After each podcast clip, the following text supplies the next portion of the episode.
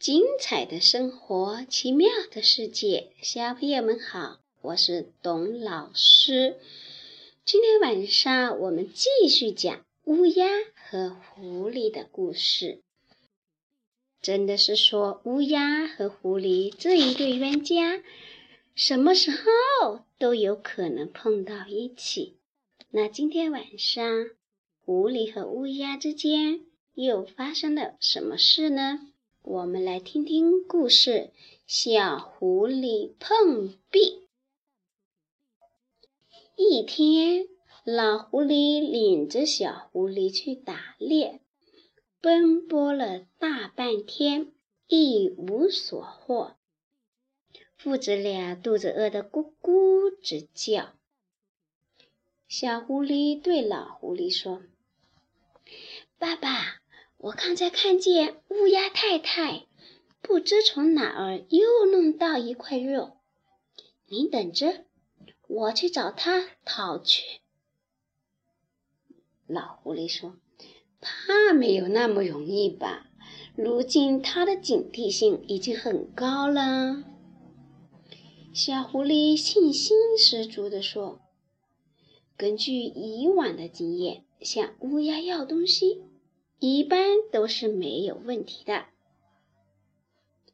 小狐狸来到乌鸦太太休息的树下，先甜言蜜语的给她灌迷魂汤。乌鸦太太，你的嗓子太棒了，你唱起歌来比树林里任何鸟儿唱的都好听，真让人如痴如醉。百听不厌呐！乌鸦太太小心地把肉放到树枝上，用爪子牢牢地抓住，打趣的问：“真的吗？”“真的，谁骗你？现在就让他的石头上长疮。”小狐狸信誓旦旦。好，我唱几首歌给你听听。乌鸦说着，就唱了起来：“哇，我们是乌鸦，哇，我们是乌鸦，不再是傻瓜。”小狐狸饿得头都发晕了，哪有心思听乌鸦唱歌？他现在最需要的不是精神食粮。而是物质食品。不过不能着急，他知道，只是再着急也是没有用的。他偷眼瞄瞄乌鸦爪下的肉，应了口唾液，胸有成竹的继续引诱对方上钩。乌鸦太太，你的歌唱得好，你的舞跳得更好。能够欣赏你的舞蹈，真是一种高级的精神享受。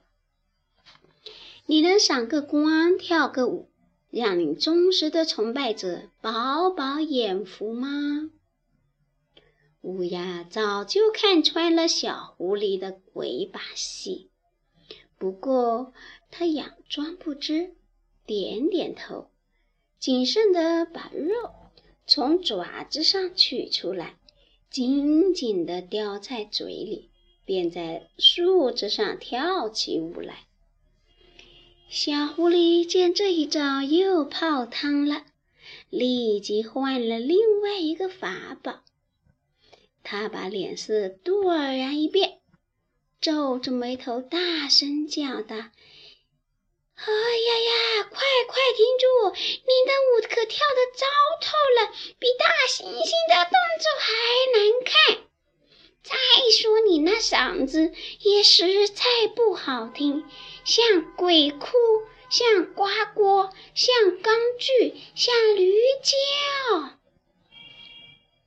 他原指望乌鸦太太听了辱骂后会气得大声回骂。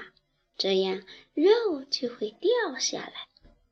可是乌鸦太太对他的辱骂却充耳不闻，小心地把肉踩在脚下，一口一口津津有味的撕吃起来。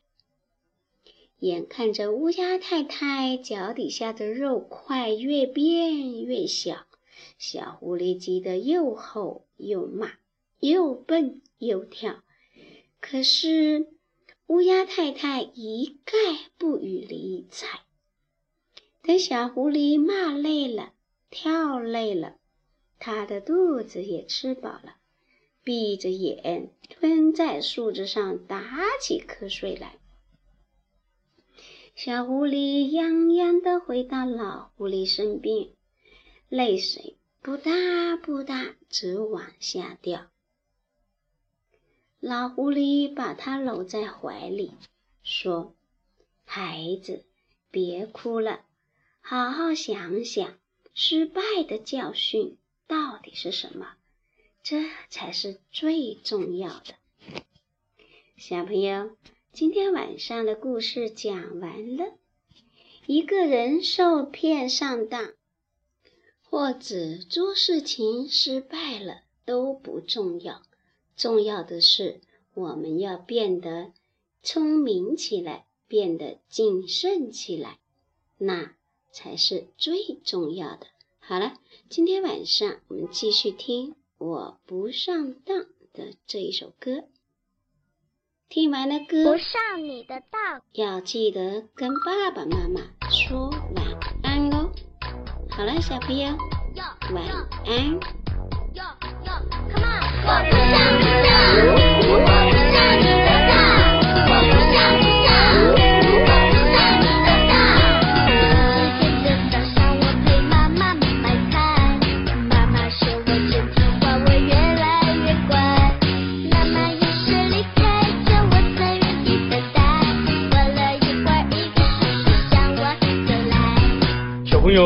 叔叔给你糖吃，你跟叔叔去玩好不？